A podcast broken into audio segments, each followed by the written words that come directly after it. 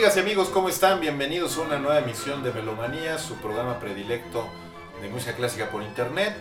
Como todas las semanas, estamos Patricio López. ¿Qué tal? Y Arturo Magaña, en esta ocasión haciendo honor a quien parecía que no lo merecía, pero que hoy, gracias a recuperaciones, sabemos que es un compositor muy importante eh, que ha formado parte de la villanía de la historia de la música, pero no más. Sí, no. A partir de este programa. A partir de este programa cambiará la historiografía. Completa de Antonio Salieri. Correcto.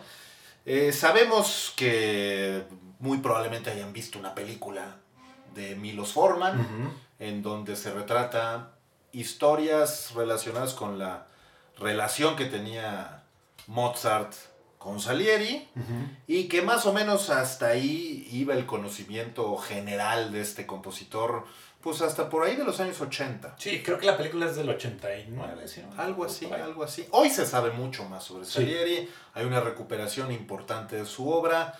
Eh, ¿Por qué? ¿Por qué elegir Salieri para esta emisión, Patricio? Creo que por muchas razones. Uno creo que es un, es un buen compositor, digamos a secas. No es, no, en la música clásica hay, y como en muchas artes, hay este mito del virtuoso, del genio, que es una, un concepto que aparece en el siglo XIX, eh, donde pues, está como relacionado un poco con teorías de la genética, de, que uno nace con el genio.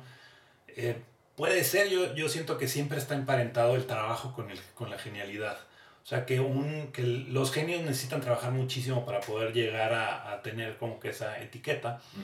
Eh, y Salieri creo que es un compositor ciertamente mejor que el promedio de los compositores. Se me, se me ocurren, por ejemplo, eh, eh, compararlo un poco con Heinrich Graun, que es otro compositor así de la corte, un poquito anterior de Salieri, alemana, que es completamente mediocre, olvidable, pero Salieri tiene muchas cosas que se le pueden rescatar, muchas composiciones interesantes, simpáticas. Es, fue además el, gran maestro de muchísimos músicos del periodo romántico. Fue maestro de Beethoven, fue maestro de Schubert, de Liszt, incluso del hijo de Mozart.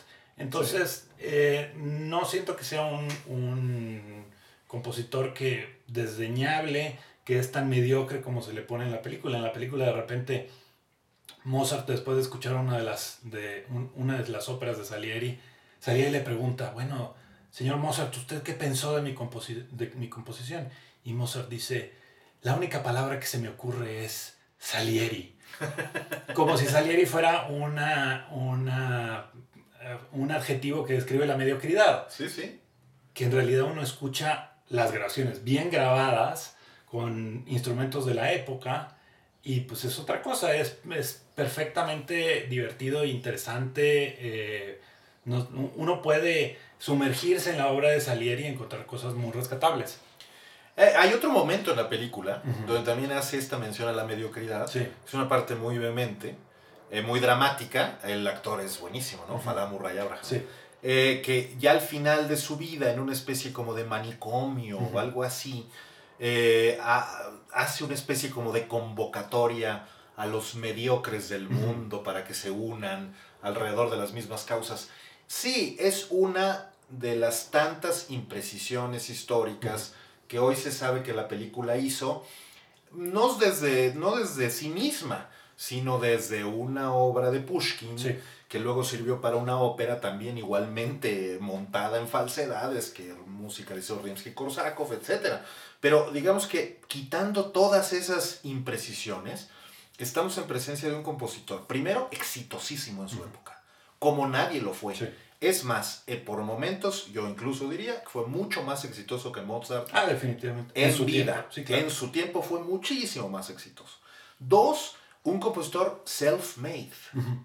De estos que tienen una historia tremenda de haber quedado en la orfandad, en un pueblo fregado en Italia, no sé qué, y de ahí a volverse el pupilo de grandes músicos y luego el predilecto de la corte austriaca. Una historia fascinante que no le hace justicia eh, la película así planteada, ¿no? Realmente la, película está basada, como bien dices, en esta obra de Pushkin Y la obra de Pushkin, que es una pequeño como diálogo entre, entre Mozart y Salieri, pues es una eh, inspección, una, un análisis de la envidia.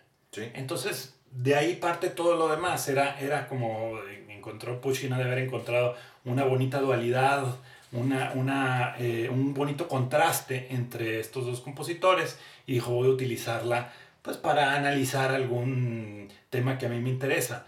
Eso pues se fue multiplicando, agregado con el hecho de que Mozart pues era una persona un tanto, no sé si paranoico es decirlo, es, llevarlo demasiado lejos, pero sí una persona que veía complots, este, y además en una corte que era alemana, eh, eh, donde los italianos tenían un poder desmedido sobre todo porque, porque Salieri pues es alguien que era de la, era, era, nació en la República de Venecia. Claro. Y pues la República de Venecia era parte del Imperio Habsburgo y por eso él acaba en, en Viena en parte por él. Pero además hay un rechazo personal, biográfico, testimonial a Italia. Le choca a Italia, a Salieri. Y decide ir a lo que considera es el centro de la modernidad artística, que definitivamente pues es Viena. Y ahí le va muy bien, no obstante de que ya tenía una formación artística previa, envidiable. ¿eh? En Italia estudia con Tartini, violín. Entonces, no, no es un... De ninguna manera es un personaje asociado a la mediocridad. de ninguna manera. Este, es un prodigio en muchos sentidos y es un compositor muy exitoso que además, frente a Mozart, dado que no son perfectos contemporáneos, no había mucha posibilidad, dicen los historiadores, de esta rivalidad supuesta o figurada, porque cuando Salieri ya era un compositor aclamadísimo y consolidado, especialmente vinculado a la ópera reformada, al rato hablaremos de eso, eh, Mozart comenzaba. Y comenzaba con música orquestal de cámara, etc. Entonces no había competencia. Además, cuando, cuando se supone que están pasando todas estas intrigas, Salieri ni siquiera está en Viena, Salieri está en París. Está en París. Entonces es realmente ahí podemos rechazar totalmente estas tesis de la película. La película es muy buena, por otro lado. La película es muy buena, pero no más no le hace favores a Salieri. No, y además estas imprecisiones suelen ser graves porque hay composiciones de Mozart en homenaje a Salieri de su juventud por haber escuchado algo que le inspiró muchísimo. Y luego hay una cantata que escriben juntos. Entonces, eso es basura, francamente, lo que plantea la película. Por otro lado, la película es muy interesante. Sí. Y a mí sí me gusta. Y a mí también, y también, y también uno lo puede ver desde, es, es, es, un, el punto de vista de la película siempre es subjetivo. Entonces es realmente la narración de alguien que está reflexionando sobre el pasado. Entonces no es, en ningún momento está tratando de fijar la, la, la, verdad histórica. Todo es una narración de un personaje un tanto demente en ese momento. Entonces, pues otra vez, está muy bien hecha la película. Milos Forman es un gran director. Los actores son excelentes, la música está muy bien. Pero ahora necesitamos otra que haga, yo qué sé, González Iñárritu, sí. que ya le dé dimensión a cada personaje. Creo que el problema eh, de Salieri en la actualidad, o también de Salieri, digamos, en los siglos este, 19, es que era un compositor, digamos, de, del establishment. En un momento en que la música no está buscando romper los cánones. Hay, hay una historia donde, donde Salieri le está diciendo a sus pupilos, tengan mucho cuidado de no mezclar eh, dos estilos distintos de música, como lo estaba haciendo Beethoven en ese momento. De, de mezclar lo cómico con lo trágico. Entonces ese conservadurismo yo creo que a la larga le ha hecho un mal a, a, Salieri porque su música pues se ha visto como un tanto este, old fashion, avejentada, qué sé yo. Y, y, y, fifi también. Y fifi también. Por, por, usar el vocabulario Así actual. bueno, ¿qué vamos a escuchar primero, Arturo? Bueno, este, vamos a escuchar eh, una, un aria que no es para nada famosa y que hizo famoso una grabación más o menos reciente de áreas selectas. Tan reciente, creo. No, más o menos reciente si, si estamos hablando de la época moderna. Porque ah, bueno. El siglo XVIII, 15 años es rápido. Em, la Chifra es una ópera bufa. Es una ópera bufa de Salieri. Salieri es uno de los exploradores más prolíficos del género bufo en tanto alumno de Gluck y otros que empezaron a pensar en este género. Eh, ofrece 10 o 15 títulos eh, Salieri, sobre todo a Viena, de este tipo de estilo, que va a ser muy importante después para el propio Mozart, para el Singspiel, que es la ópera bufa, si se quiere, o cómica alemana, y también para la ópera italiana, Rossini reconoce en Salieri a alguien muy importante para el diseño de los cánones relevantes de la ópera bufa. Y es, una, es un disco que se llama The Salieri Album, de Cecilia Bartoli. Cecilia Bartoli interpreta aquí a varios personajes. Esta ópera La Chifra. Vamos a hacer comentarios sobre ella, regresando de escucharla.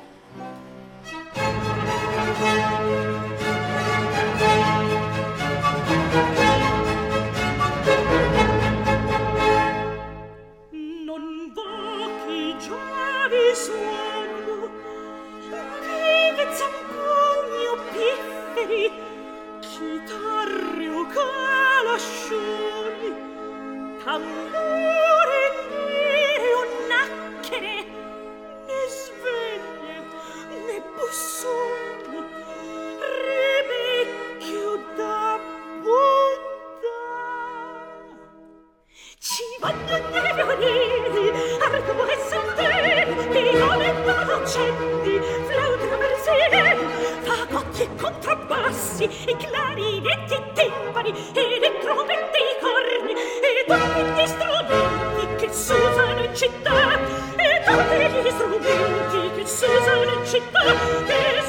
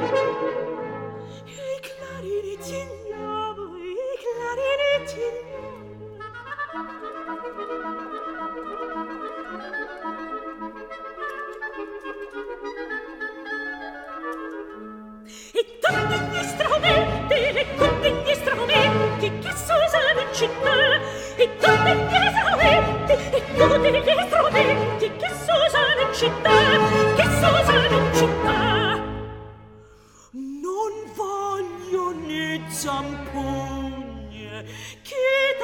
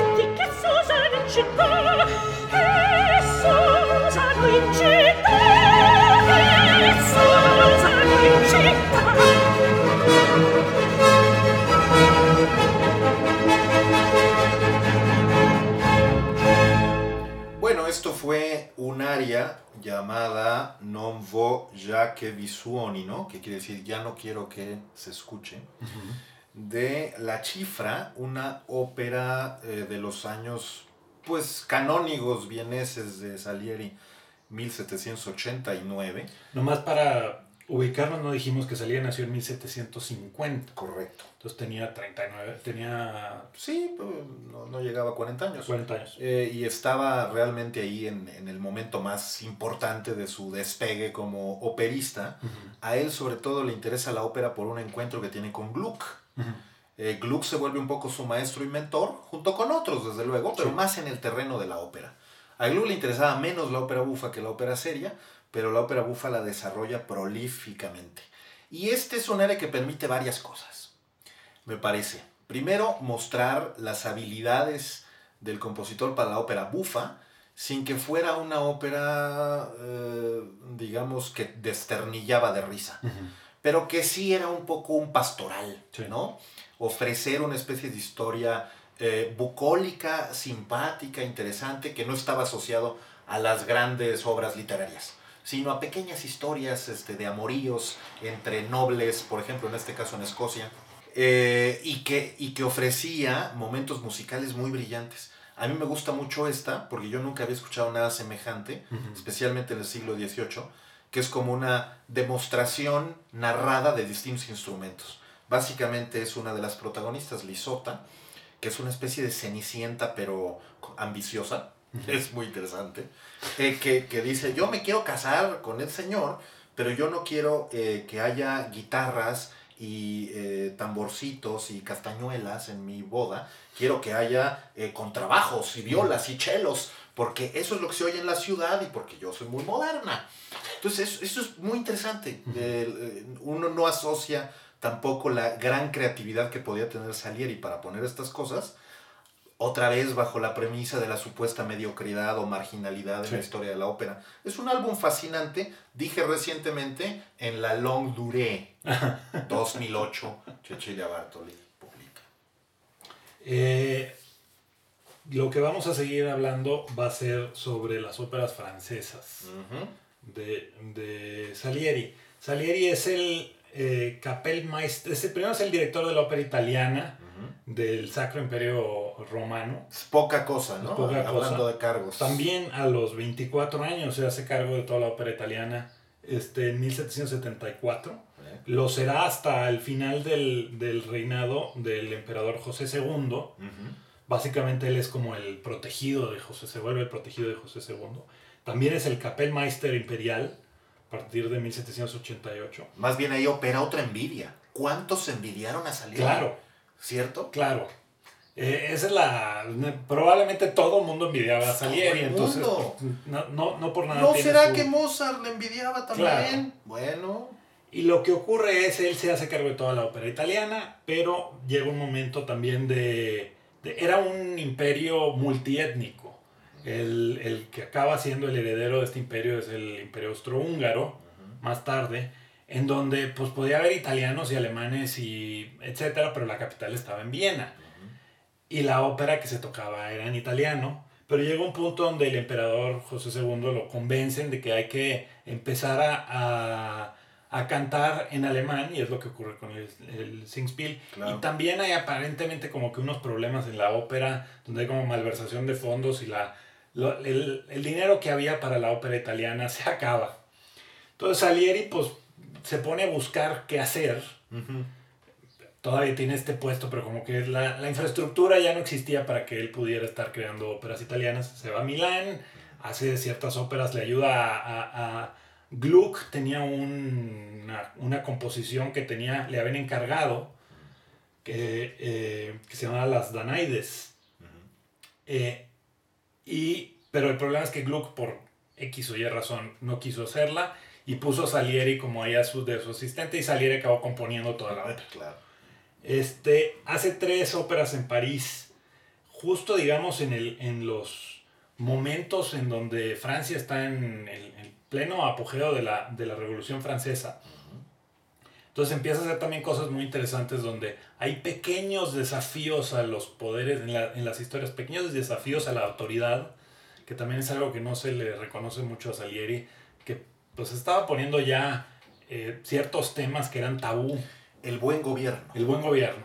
y, y, que además que el, el, legítimo emperador, aunque fuera emperadores bárbaros este, del Medio Oriente, si no eran buenos gobernantes iban a caer. Exacto. Entonces yo voy a poner una de las, la última ah, ópera, un, fragmento del final de la última ópera francesa que escribió Salieri, eh, que se llama Tarar. Eh, con un libreto de Pierre Beaumarchais, que fue el que hizo pues, más ni menos. todas las, las, las óperas relacionadas con Fígaro, que incluso pues, Mozart también tiene este, las, las, las bodas de Fígaro y también más tarde tiene tanto éxito Tarar, tal vez una ópera que se pone incluso en Sudamérica, se estrena en, en Brasil. Sí. Eh, y tiene tanto éxito que el, el, el emperador eh, José II busca que la traduzcan al, al, italiano para estrenarla en su boda. Axur. En Viena. Axur re, eh, re de Hormus. Ajá, ajá. Este, y esa, el, el guion lo hace Lorenzo da Ponte, que hizo Don Giovanni, Cosi fan tutte, Figaro, todas estas. Y muchas más de salir. Y muchísimas más de salir. Sí, sí, sí. Este, entonces vamos a escuchar el final de, de Tarar, que es una grabación que tiene como un año eh, y que es, pues, hace toda la diferencia tocar a Salieri con los instrumentos de la época, porque pues el, el equilibrio entre los, entre los instrumentos es muy distinto. Eh, no dominan los metales como dominan ahora, los violines tienen un, diferente timbre, este, etc. Entonces vamos a escucharlo.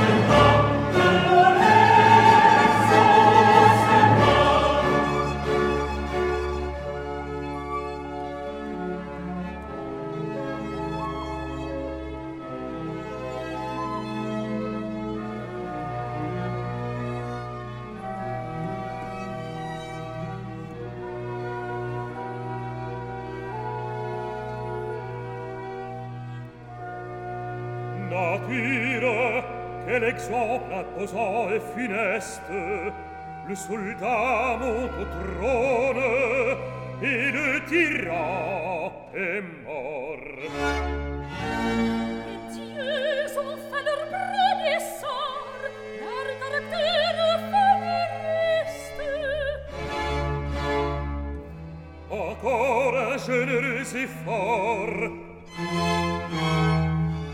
Dans le cœur des humains, d'un trait inaltérable, gravant ce précepte admirable.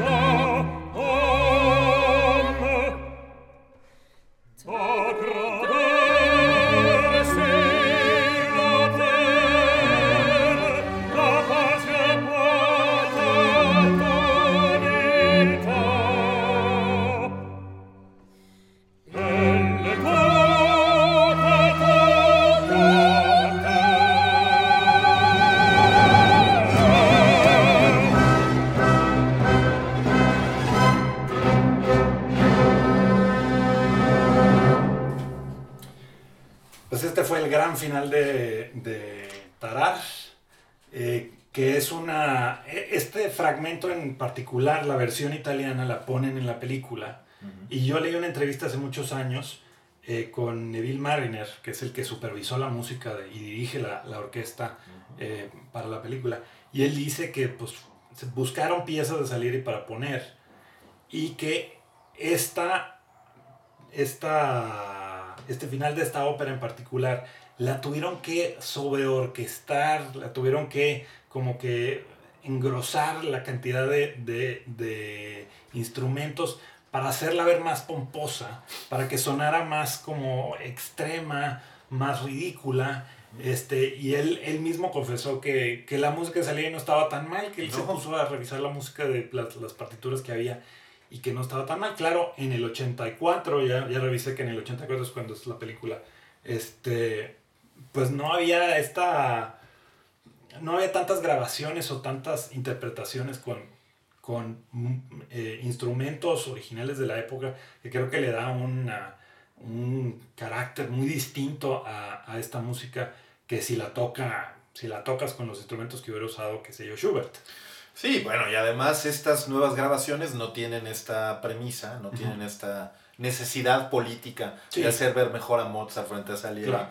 y entonces se juzga en sí misma como uh, una ópera espectáculo de estas sí. del tipo francés de la tragédie lyrique etcétera que sí son muy impresionantes es, es una es una obra primero que requiere un coro bastante sí. grande y muy activo en la ópera y que musicalmente sí tiene ciertos elementos innovadores. No es exactamente la ópera a la que estaban acostumbrados en Viena, uh -huh. es la ópera a la que empezaron a estar acostumbrados sí. en París y la que de hecho está muy conectada con la intención eh, que se vio satisfecha en su momento de que fuera el propio Salieri quien escribiera una ópera para la apertura de un gran teatro de ópera en Milán, que se convertiría en la Scala, sí. y que ocurre en 1778 cuando la emperatriz eh, María Teresa de Austria le encarga una ópera que se llama La Europa Riconosciuta, uh -huh. que es, eh, más o, más o menos estos tonos de tarar están ahí, y es una de estas óperas de cinco actos con ballets y toda clase de elementos de espectáculo que incluso hacen que la propia escala de Milán la elija para su reapertura después de una larga renovación en 2004. Es, es, es, es está, está vivo esto. Uh -huh. No es una antigüedad, sí. no, no está ahí guardado en un libro, no sé qué, aunque lo estuvo muchos años. Sí, también parte de la, nuestro interés en hablar de Salieri originalmente salió por un artículo, no sé si tú lo leíste también, de, de el crítico Alex Ross del New Yorker sí, sí. hace, no sé, 6, 7 meses. Eh, y él, su tesis es que parte de la razón por la cual se desdeñó Salieri es que hubo un eh, aumento de nacionalismos uh -huh. y Salieri era un compositor pan-europeo. Uh -huh. Era italiano, pero componía óperas en Viena y en París y en tres idiomas distintos y en dos idiomas, no, tres idiomas distintos. Sí, sí. Este, y, y, cuando empiezan a recrudecerse los nacionalismos en, en toda Europa, que se, se, empieza a ensalzar las óperas alemanas en un país y las óperas francesas en otro y las óperas italianas, cuando se empieza a hacer esta segregación, pues él queda fuera de la jugada. Sí. Este, y creo que pues está muy interesante en estos momentos que hay como de, de nación, otra vez de nacionalismos, pues creo que es un compositor, hay que, hay que revalorar su aportación como un compositor que es sin fronteras. Lo, lo, es interesante porque justo regresando brevemente a la película, uh -huh. eh, la comparan, uh -huh. la ponen justo en comparación con un área del rapto en el serrallo, uh -huh. que las dos ofrecen elementos virtuosísticos, pero a uno le conceden una seriedad que no tiene, sí. que es el rapto en el serrallo. Sí porque es esencialmente pues, una comedia una musical, y se la quitan sí. a la otra que sí la tiene. Que la otra, pues esencialmente es otra vez, es un, del resumen que leí, es un líder como turco, oriental, sí, sí, que al final, eh, bueno, Tarar es el, el es, es, como el, el general de los ejércitos de, de Atar, se llama el, el, el, dictador, y al final Atar cae. Uh -huh. Entonces hay toda una pues cuestión ahí medio liberal, sí, ilustrada, sí. republicano. Este, que pues se la quitan en la película. Sí, sí, es una, una, una ópera tiranicida. Sí. Y este es, es un género en sí mismo. Claro. Muy probablemente deberíamos dedicar un programa al tiranicidio, al tiranicidio después. Eh, vamos a concluir nuestro brevísimo homenaje a Antonio Salieri uh -huh. con una ópera muy particular que a diferencia de algunas de las que hemos escuchado, no de Tarar, pero sí de La Chifra, ya se encuentra más o menos bien consolidada en grabaciones uh -huh. y se le puede encontrar. Se llama Prima la música e poi le parole. Uh -huh. Primero la música y después las palabras. que por cierto es, un, es una línea que se recupera después en Capricho, una ópera de Richard Strauss, y que explora esto, ¿no? Qué es más importante si lo uno o lo otro. Pero que muestra muchas cosas. Yo la elegí porque cuando se la estrenó en Viena, después de una comisión que hace el propio emperador, eh, la ópera se presenta en una sesión de dos actos. Como es una ópera en un acto, Salieri escribe la, la primera ópera y Mozart escribe la segunda. Entonces, primero es Salieri dirigiendo Prima la música y poi le parole, y luego sale eh, Mozart dirigiendo el director de escena. en, lo cual muestra, pues, primero que rivalidad, pues, podía haber, si tú quieres, pero necesidad de colaboración hubo siempre. Primero iba el gran maestro y después iba el joven talento. Pero las dos tienen cosas que ofrecer bastante innovadoras y en su momento hay buena eh, evidencia de que el propio Mozart fue muy elogioso de la idea que se explora al final, que es justamente lo que vamos a escuchar para despedir el programa. Básicamente es una historia un poco tonta de un conde que comisiona una ópera. Y entonces es el proceso en el que está el libretista y el compositor quebrándose la cabeza de cómo se hace una ópera. Y el lío viene cuando sus dos protegidas y a la sazón amantes, que son primas donas de la ópera, este pues eh, hacen cosas para que quede una como la intérprete protagonista y no la otra. Y lo que sucede es que al final tienen que compartir y entonces una canta el aria que le compuso el compositor y la otra canta el texto que le compuso el libretista.